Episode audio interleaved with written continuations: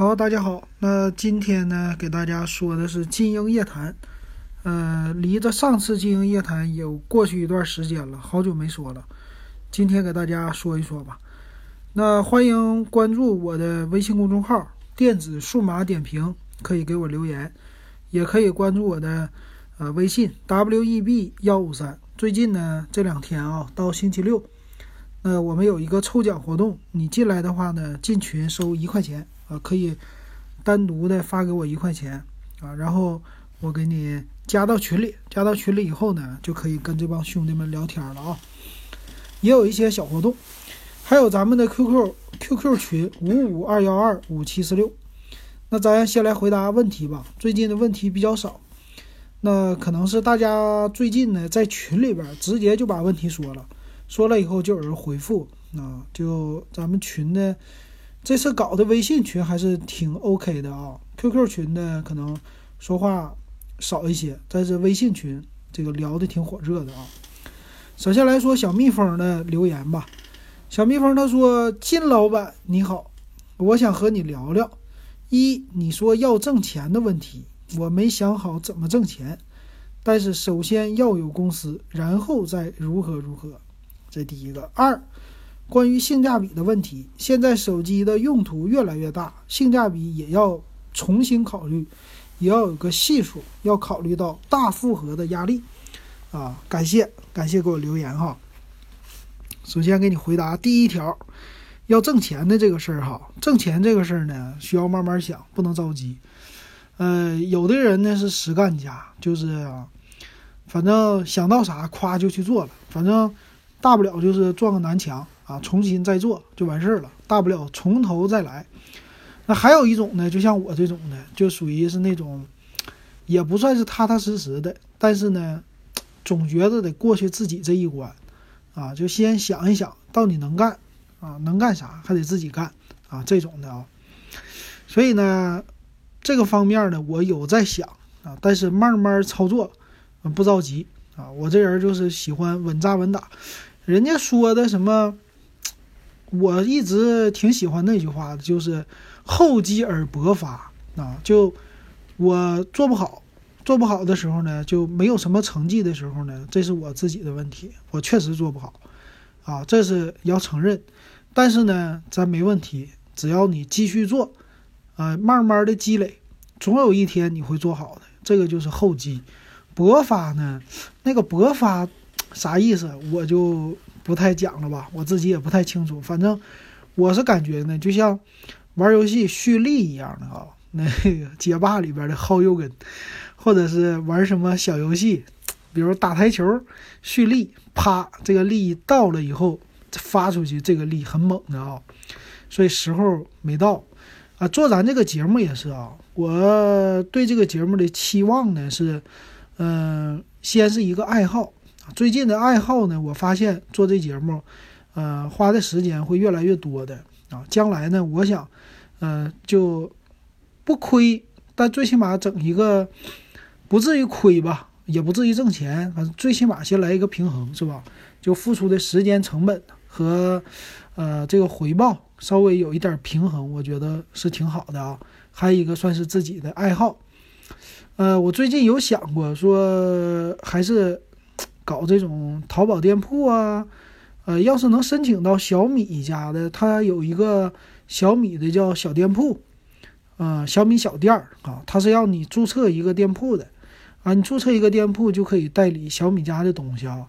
我说咱们其实小米的喜欢小米的听友其实也不在少数，而小米家的东西呢，这种小东西也挺多的哈。其实要代理赚点小钱还是行的，但是要开店的话。这个房租也是个问题哈，反正慢慢来。这种东西没想好啊，但是我觉得这个厚积呀，我这积累已经有年头了啊。我在两千年的时候，我们的朋友说你这么喜欢电脑是吧？你应该去电脑城开一个店儿啊，就是那种什么装机店儿。你说那阵儿你要开这个多好。啊，从那个时候大概两千零一年、零二年的时候，那个就朋友跟我说了，他说你开这个我支持你，因为啥呢？我一跟他们聊天就说这个，就说装机的事儿啊，就说整电脑的事儿，他们反正装系统都找我。那但是呢，我走的是另外的一条路啊，就做了网页设计啊，但是跟这个互联网啊、跟电脑其实一直都有关系，到现在还有关系啊。一会儿我再说吧啊。第一条，但是看起来你很关心我啊，谢谢。我觉得有公司也是对的。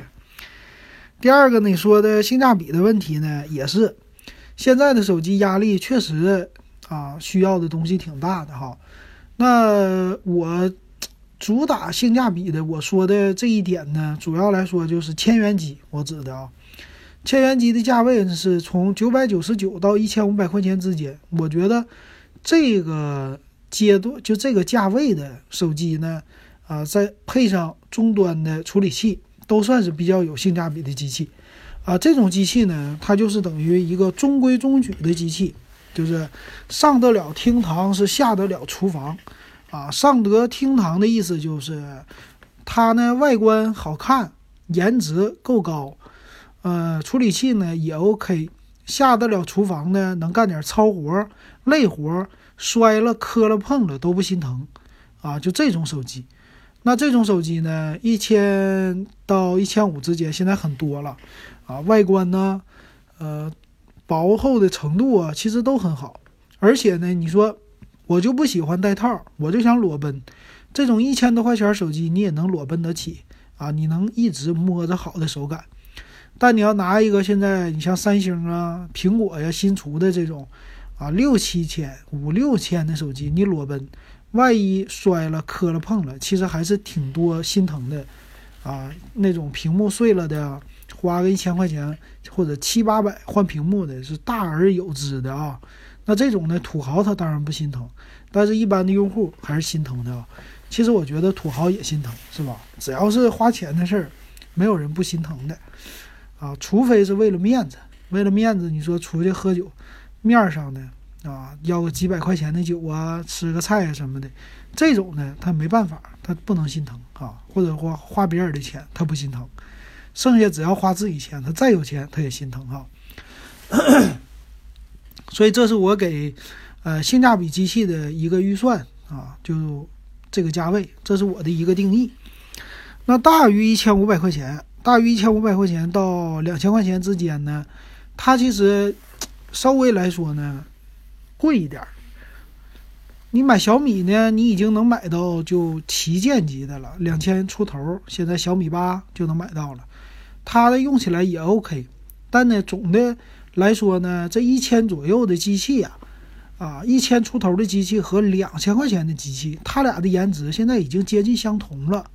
它俩的处理器呢，稍微有一个差别，但是要看你用到什么程度。如果你是有这种超大负荷，比如说玩游戏，一般的 A P P 我觉得还 O K 啊。你有大型的游戏的需要的话，那你就是买上两千块钱的机器，这样就 O K 了。那那种机器呢，就不要追求性价比了。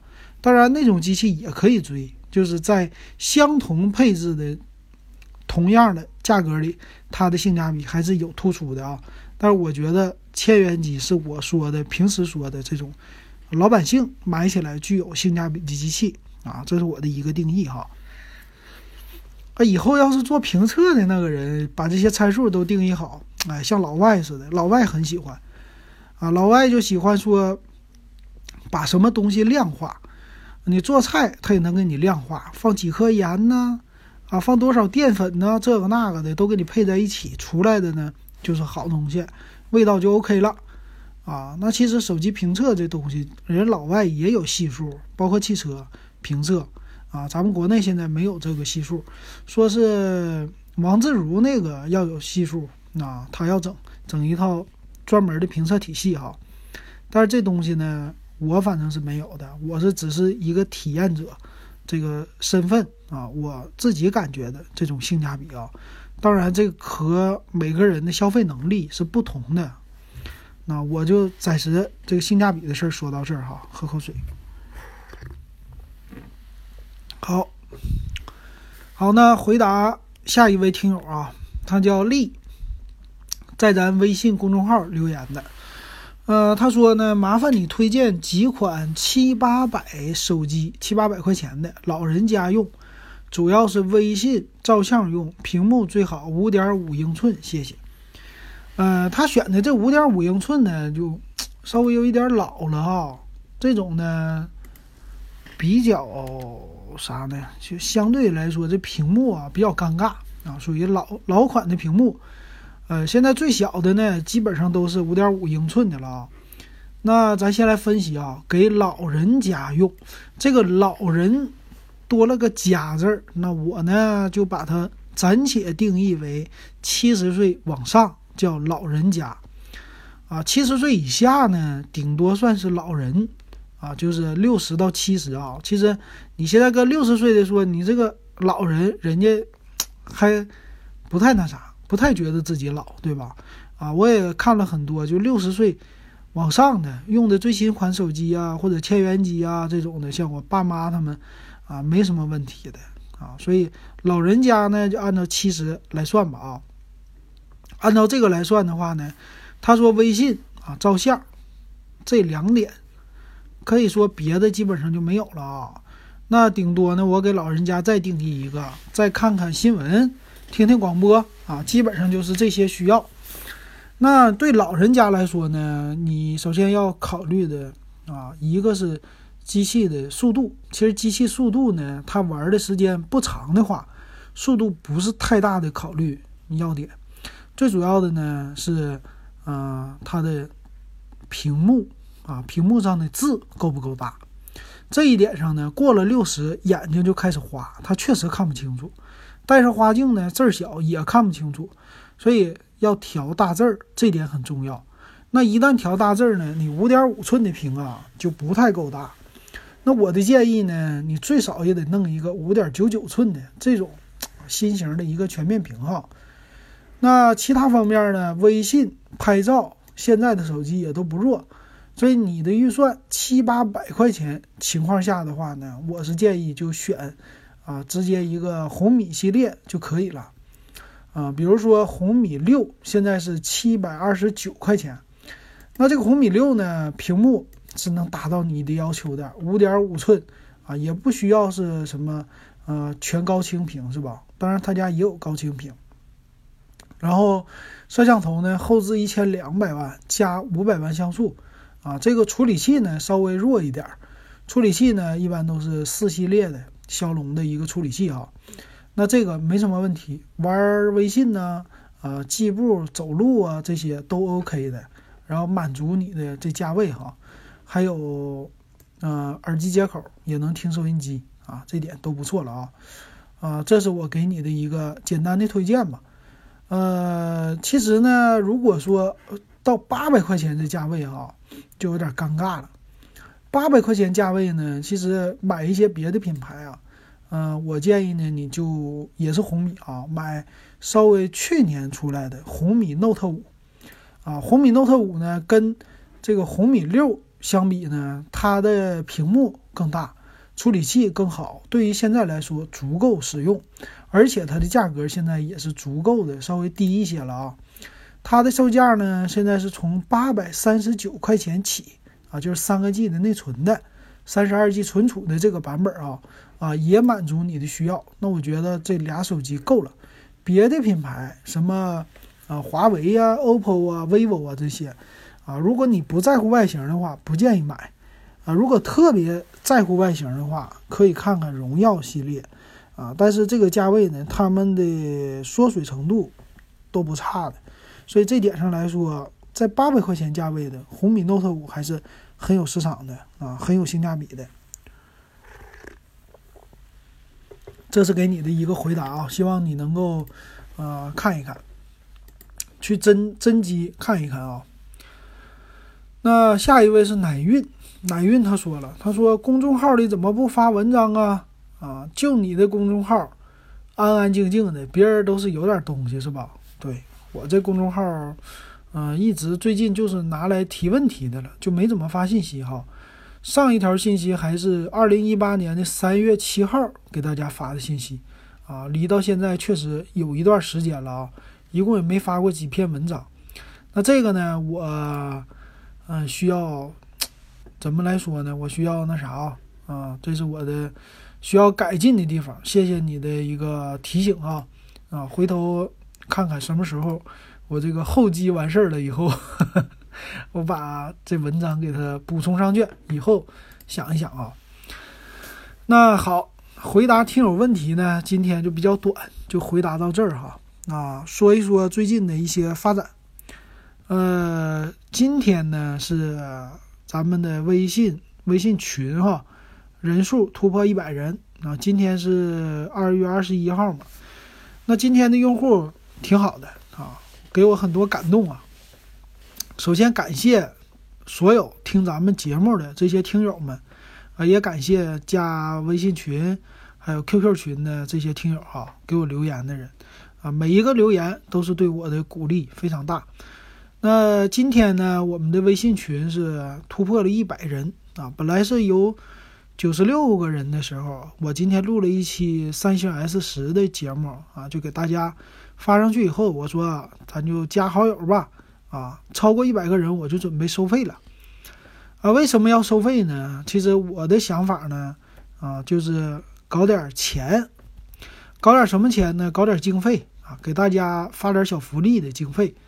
啊，就是试一试能不能以节目来养人哈，啊，养我这个人是吧？就是，呃，你有就更专业的时间，或者说更多的时间来扑在这个事儿上，啊，这个呢也可以叫自媒体啊，这是属于声音自媒体啊。当然，微信公众号呢属于叫那种呃什么自媒体啊，就是呃发文章的吧啊，这种媒也叫自媒体哈。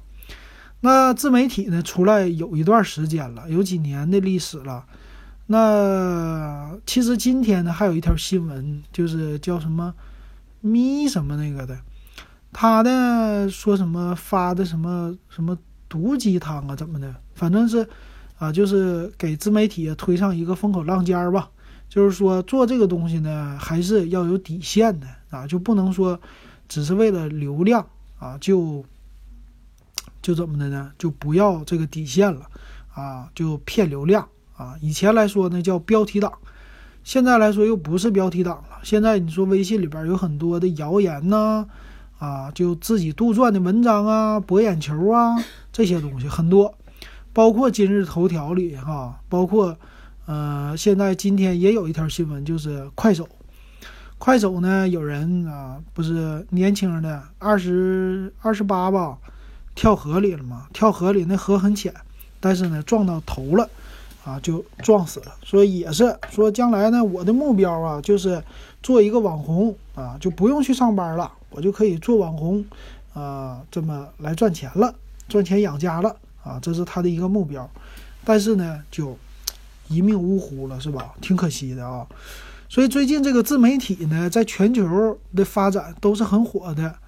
啊，就拍小视频呢是最简单的，呃，抖音呢，其实我都已经快手、抖音，我也是看过一两年了啊。他最近这一年多就火起来的嘛。看了这一两年之后呢，我就没有欲望去发。但是呢，今年春节之后，我就开始有欲望要发抖音了。为什么呢？啊，主要就是说，为了自媒体，为了宣传，为了流量，啊，为了能够吸引用户。看看能不能赚钱，其实，呃，说白了都是为到钱的一个目的上哈，啊，所以呢，我的微信，咱们的微信群还有 QQ 群才开始收费，现在刚到一元。我今天也给大家晒了，晒了就是我的 QQ 群，啊，QQ 群是去年建的吧，二零一八年，搞了一年多，啊，这一年刚出头的这时间，一共收入多少钱呢？收入是四十四十四块五还是四十二块多啊？反正不到四十五块钱吧。那这个收入按照一年来说是非常非常的少了哈，这个还不够按工资来算的话还不够半天工资的呢。现在半天工资五十块钱也不止了，对吧？那这一年其实没赚到钱哈，但是为什么要收费呢？就是我就试一试啊，一个是说。啊，在微信上啊，在那个 QQ 上，QQ 上之前免费的时候有一堆做广告的，加加进来，往里边乱发广告。自从收费了，你包括我最开始就一毛两毛的这么收，啊，他就呢真不进来了。有的人进来以后呢，五毛钱的时候他进有一个发广告的进来，但是进来以后给他踢出去了，后来也就没什么了。所以相对来说秩序好了。还有一个来说呢，就是嗯，有一点钱吧，算是一个小鼓励哈。啊，那个时候的想法，还有就是能不能说得到一些认可啊？这这是我当时做 QQ 的，呃，QQ 群的一个初衷啊。但是做了一年呢，发现这个 QQ 群呢，现在大家用 QQ 的人太少，用微信的人太多啊，那就改了。改了的话，就最近这一个月嘛，做成的 QQ 变成了微信群。然后现在呢，今天正式微信群呢加到一百个人，我就正式开始收费啊，进来一个人给一块钱。这一块钱呢是怎么给呢？啊，刚开始大家还不太懂，就你。加我的就微信 w e b 幺五三，你加上以后呢，啊，就给我转一块钱红包就可以了，我就给你拉到群里。如果你是微信群的啊，你是 QQ 群的，本身你就在 QQ 群里群友，那你加我的微信号呢，我还不管你要那一块钱，啊，你只要告诉我你是 QQ 群的过来的啊，我就给你拉到群里，咱微信群。这目的是啥呢？这一块钱就是一个呃鼓励。啊，或者说就是个门槛，最简单的一个门槛，为啥呢？啊，就是真爱啊！你是不是我的真爱？是真爱，咱就加进来啊！是兄弟，咱就加进来，就这一块钱，就这意思！啊，这也是为了得到一些肯定嘛。我这个目标呢，我其实学学谁呢？就我听的那个汽车的那节目，那车哥的节目啊，他那个就是啊，逐渐的往上升，我觉得这个挺好。反正知识付费嘛，这也是大家的一个认可啊。然后微信呢，转一块钱儿，其实不算是什么事儿啊。大家在微信里边有钱，就是不是说特别有钱，只是说啊方便，在微信里边付钱方便。在 QQ 里呢，很多人还得从来没付过钱，还得绑卡呀，很麻烦啊。微信这个就简单了，完事儿就作为一个小门槛。我觉得这个呢，我会慢慢的把价格给它提高的啊，就是。逐渐的认可吧，可能一块五、两块、两块五、三块，最后到五块、十块啊这种的。呃，这个钱用在哪了呢？这个钱不是我个人赚去了啊。那这个钱呢，一旦得到以后，未来呢，我都是给大家发福利啊，就是以节目养节目，就这种的吧。啊，大家的这个钱呢，这个会费呀，就不能白给，是吧？赚你个人腰包也没意思啊，这都是。小钱儿不是什么大钱儿，所以就给大家每个月发一次福利。呃，这次呢，我发的是小米的蓝牙音箱嘛，随身的，就四十九块钱，也不贵啊。就反正这钱我能承受得起，大家没人给我，没人给我钱，我自己掏也没问题的啊。然后以后呢，我也从这些简单的东西开始啊，比如找这种就二十八块钱的小米的那种耳机呀。啊，三十块钱的，或者慢慢的，咱钱多了的话，咱就多一点哈。我觉得呢，咱们的节目都是因节目而结缘啊，咱们听友呢因节目而认识。呃，这个微信群呢建起来以后啊，我感觉和 QQ 群比起来呢，就大家的活跃程度高了一些。这主要取决于说，大家用微信确实用的比 QQ 多了。现在很多人真不用 QQ 了。啊，这也是一个 QQ 的遗憾哈，所以微信用的多了呢，大家就没事儿喜欢聊天儿，那这个群，啊，就活跃度就高了，我觉得挺好的。然后今天令我很感动的是呢，咱们今天加群的人是一下子加到了一百一十多，就十几个人进群啊，而且呢，我是从第一百零二个人开始的吧，啊，就开始收费了，收了六个人的钱啊，咱们的听友挺有意思，我说。我编了一段话，你进来的时候，我把这段话就复制给他，就是我给你读读啊，啊，我自己写的啊，我看看啊，这段话说：“你好，感谢你对我节目的支持。加群呢，先收费一元。如果你是 QQ 群友，就不需要重复付费了啊。”这是我写的一段话，然后很有意思啊。咱们的听友看完了以后。哎，这个毫不犹豫的就给我一块钱转过来了，有转账有红包，然后有两位听友更有意思，啊，就给我转了一块六毛八，这意思多了，我说多了，他说这个是，反正对我的一个鼓励，我觉得是啊。还有一位哥们儿一进来说，啊，我说一元嘛，一元他理解错了，他说一元等于一百吗？啊，以为交一百块钱。我说不是啊，一元就是一块钱。我那意思呢，这一块钱就是一个对我的肯定或者一个象征性意义的一个入会费啊。他呢给我发了个红包，我一打开一看，八块八毛八。我这哥们儿你太讲究了，太谢谢了啊！所以这能看出来，就是你看哈。发工资的时候，老板给你个几千上万的工资，你觉得是我应该得的啊？但是大家呢，素不相识的人给我发个一块啊，这种红包我都觉得非常的高兴啊！这是对我节目的一个认可啊，说明，嗯，我呢就是说的话大家还是爱听的啊，所以呢，哎，给我这个表示感谢哈，然后也拉到群里，所以我今天特别高兴啊！这个钱不重要，关键是。得到认可了啊，这个非常重要，这就是马斯洛说的这个需求需求层次啊啊，基本的就生理需求，然后呢再高一级就是呃叫叫什么来着？那个自我满足还是什么的，完事最高级的就是被别人的肯定啊，这个是最最高级的，知道吗？这跟钱不挂钩的，所以呢，我得到了你们给我的最高级的这个满足感。就是被别人认可的这个需求哈啊，这种需求非常好，所以这节目呢，我会坚持做下去啊。所以今天就跟大家唠知心话。那今天唠的这个自媒体的事儿啊，未来的一个发展，我是这么想的：就这个自媒体呢，咱们还是要以实用性为主啊，咱不能说光光搞那些流量啊，光搞那些噱头，觉得这个做节目长久不了。很多人。快手啊什么的，现在已经大家看了，都已经趋于算是理性了吧？啊，不像以前了。所以以那种什么爆热点呢，或者说就惊悚啊，或者嗯，就怎么说来虐待自己呀，来博别人的眼球啊，或者博同情啊这些，其实就失去它本身的一个意义了啊。它不是说让你赚钱的，它是为了让你分享的哈，分享你喜欢的、看到的啊。或者感悟的一些事儿，分享出来，这个呢发自你内心的，就是大家爱看的啊。不管多少人看，但是呢，啊，都是好东西，对吧？你自己没事看也行。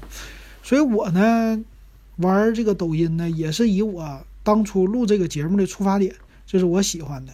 所以我的抖音号呢，跟这儿跟大家说吧，抖音号呢就电子数码点评啊，就是电子数码点评拼音的首字母，就是。呃，D Z S M，呃，数码 D P，对吧？就这个啊，反正很好记。电子数码点评，我发的是啥呢？还是跟一些生活呀和数码相关的，比如逛街的时候呢，看到了新款的手机，或者一些有意思的小设备啊，或者是一些什么好玩的东西，我就录个小视频啊。录完了以后呢，啊，就像听这节目似的。我最开始听这节目啊。我都录完一期节目，我自己就是我的听众，啊，我翻来覆去的听，我喜欢，那这是我的记忆或者是我的一些想法啊。那小视频也是，小视频呢就是我看到的。我录完小视频以后呢，不管你看不看，反正我自己翻来覆去的看，这是我走过的一段路啊，看过的一个东西，我很高兴啊。这个呢就是我发出来的一个初衷，就给大家分享啊。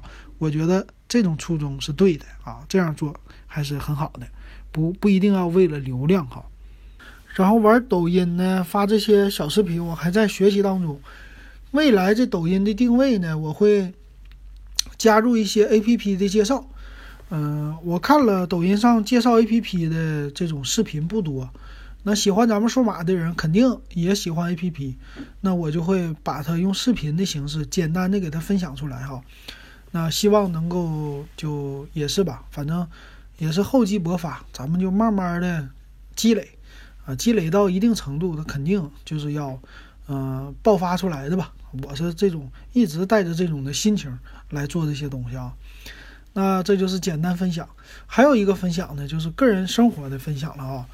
那其实呢，今天录这期节目的时候，我一直想放一点背景音乐，但是呢，还不会整，或者说比较懒，不爱整啊。我一般录录录完了以后就发出来啊，让大家听就完事儿了。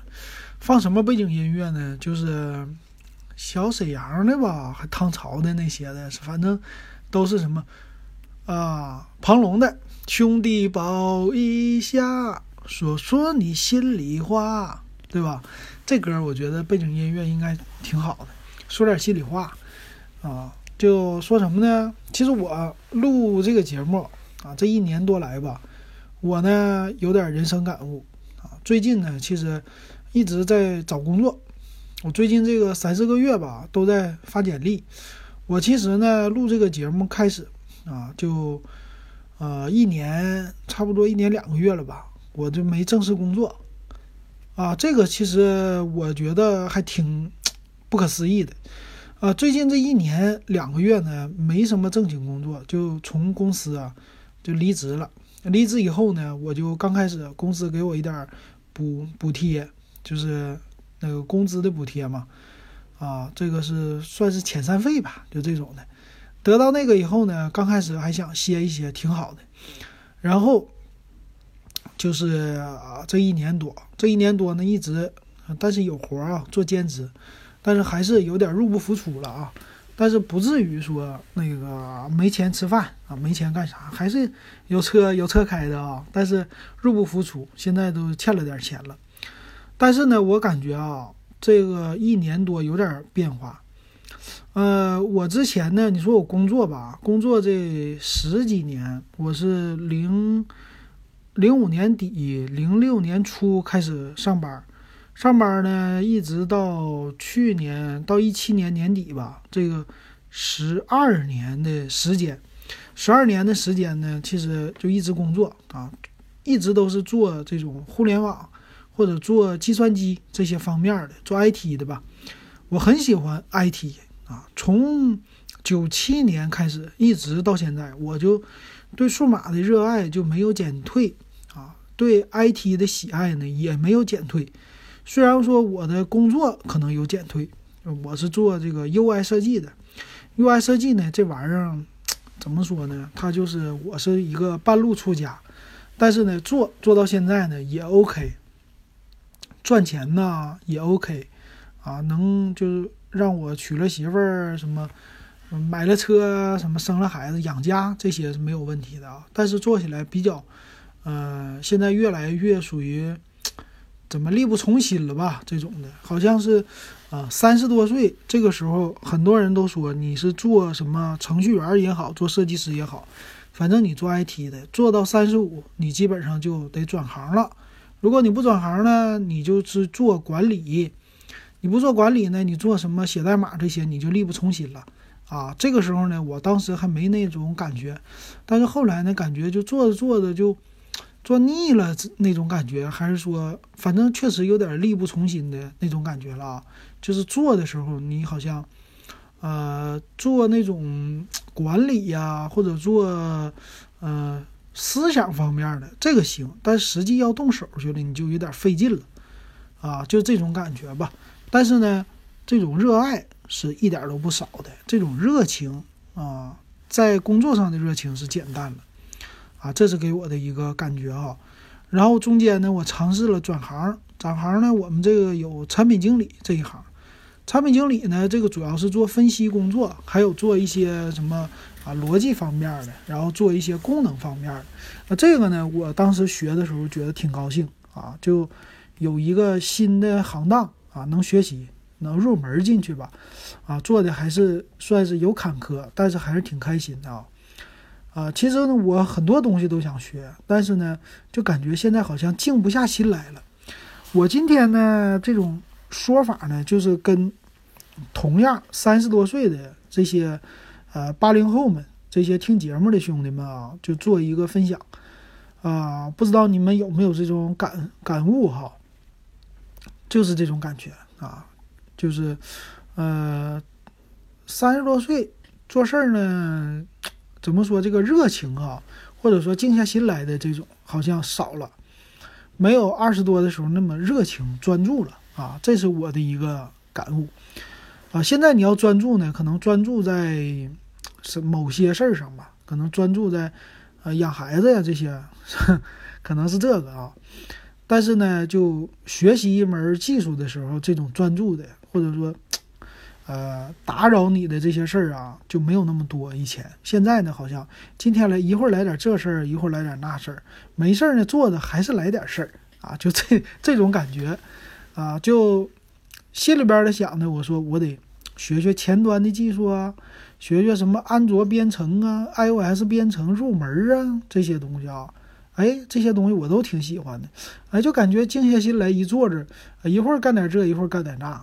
这个这个精力呀就分散了，这是不是有点那个这个什么症啊？是吧？但是呢，我觉得现在不是我有啊，很多人都有这问题，就可能是被微信呐、很多电子数码产品呐，随时随地的给你把你的注意力就给你分散了啊啊，就有这种感觉。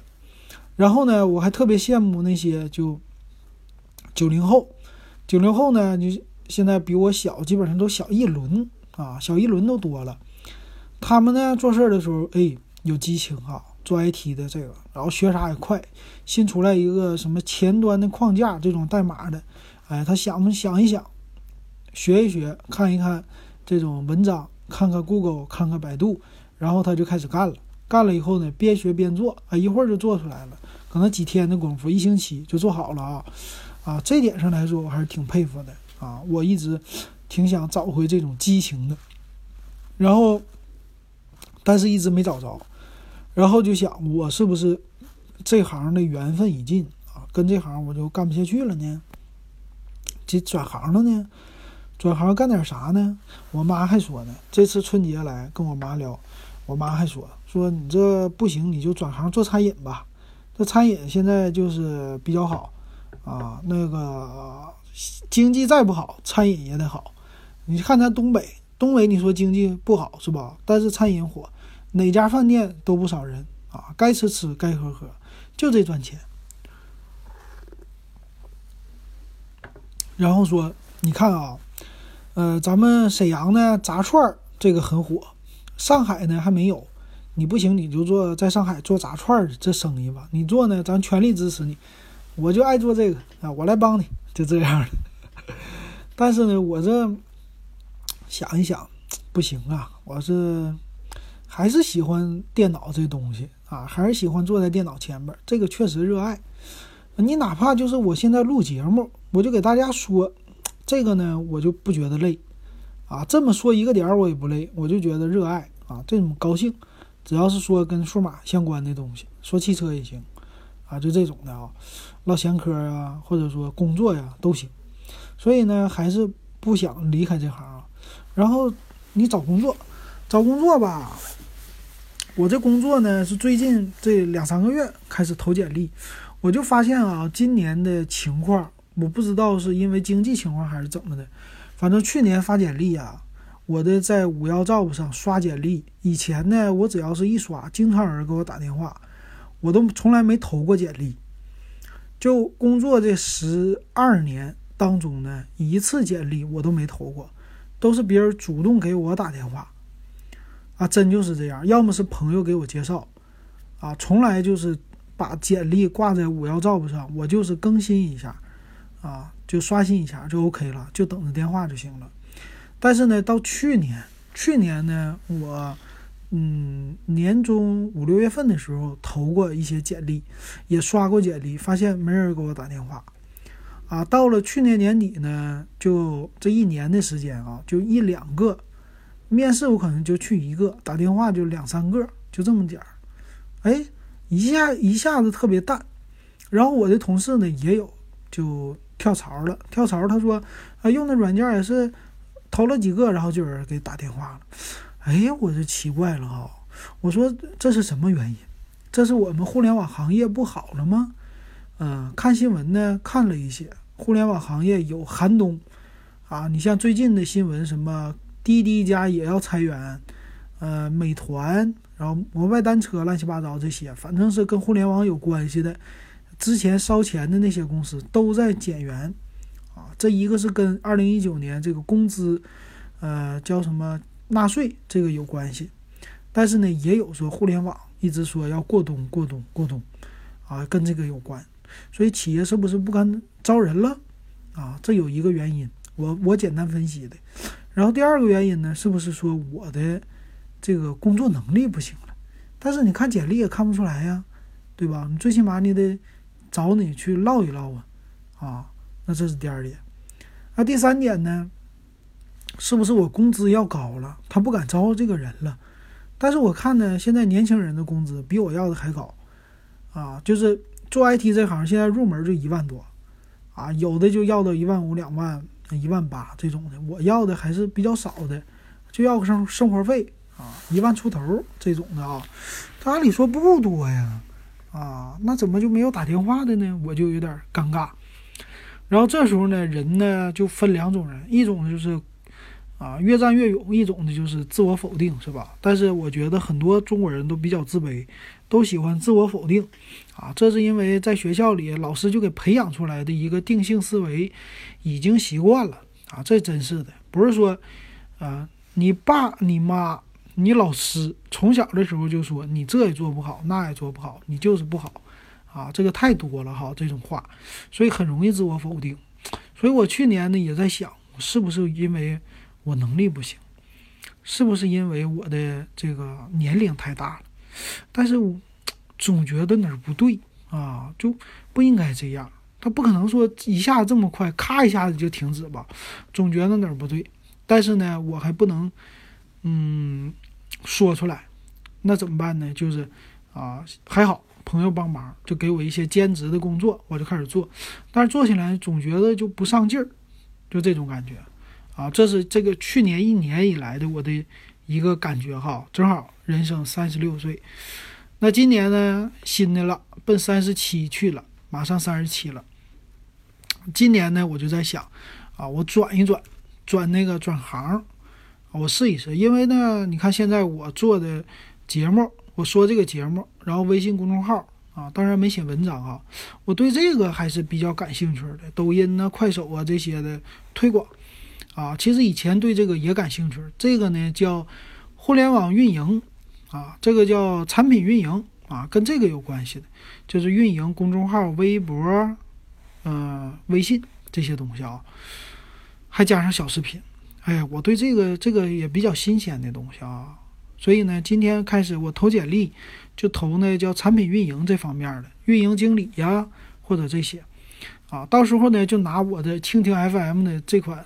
电子数码点评的节目，这个两百多万，现在两百三十一万的收听量，拿去跟他谈去啊？你觉得我这人行不行？行呢，我大不了我少要点钱，我在你那儿学习，但是呢，我也不能要太少啊。我的感觉呢，还是说自己还是有一些能力的吧，啊，就这种给自己的定位吧。那如果这个能去呢，可以在那公司，哎，学习学习，干一干。这样的话，就给我的这个公众号到时候也能充实充实，写点什么，呃，这是我的一个想法，给大家分享吧。啊，也算是金鹰夜谈晚上跟大家谈一点知心话，唠一点知心嗑啊。这个，啊，简单来说的，赵本山说的话聊，这个是说出去心里边舒服，说给谁呢？说给大家听。然后呢，大家如果你们也有相同的跟我相同的这种经历的话，也欢迎你们告诉我哈。那我听咱们节目的也有一些从事这个行业的人，当然比较年轻的了啊。今天跟我聊天的，他比较年轻啊。我是呢，觉得要一直干这行就得学下去啊。但是如果你热爱 IT 呢，其实可以干一辈子的这东西啊，不要放弃啊。岁数大有岁数大的好处。啊，年轻有年轻的好处，年轻有干劲儿，岁数大呢有那个经验，是吧？这些都是好东西。但是三十多岁不算是岁数大哈啊！现在我的感觉说啊，九零后开始啊，就觉得自己现在是老一辈儿了啊！我不知道这个以前的人是不是这样哈，反正就感觉好像人一过三十。立马就给自己归为一个属于中年人的那种状态。九零后现在已经开始了，啊，就开始怀旧了。最近这个全世界的怀旧气氛特别特别的浓厚，啊。我一提怀旧节目，大家听着都高兴。然后什么高晓松那个小说，它也是怀旧，是吧？这这就是怀旧的一个主题啊。卖东西也是怀旧，所以呢，我会定期的给大家来怀旧啊。还有呢，我的专辑其实有三个，一个是我爱东北，还有一个是国外汽车点评啊。这两个节目呢，经常呃也算是偶尔更新吧，不是经常更新。所以以后呢，我还是会放一些这种类似的小节目放在。电子数码点评这个节目里，给大大家吧唠一点什么我老家东北的事儿啊，唠点汽车的事儿，唠点闲嗑，希望大家能喜欢，也希望大家有什么啊想说的，都欢迎留言给我啊，加微信 w e b 幺五三。好，那今天咱们金鹰夜谈唠点知青嗑，就给大家说到这儿了。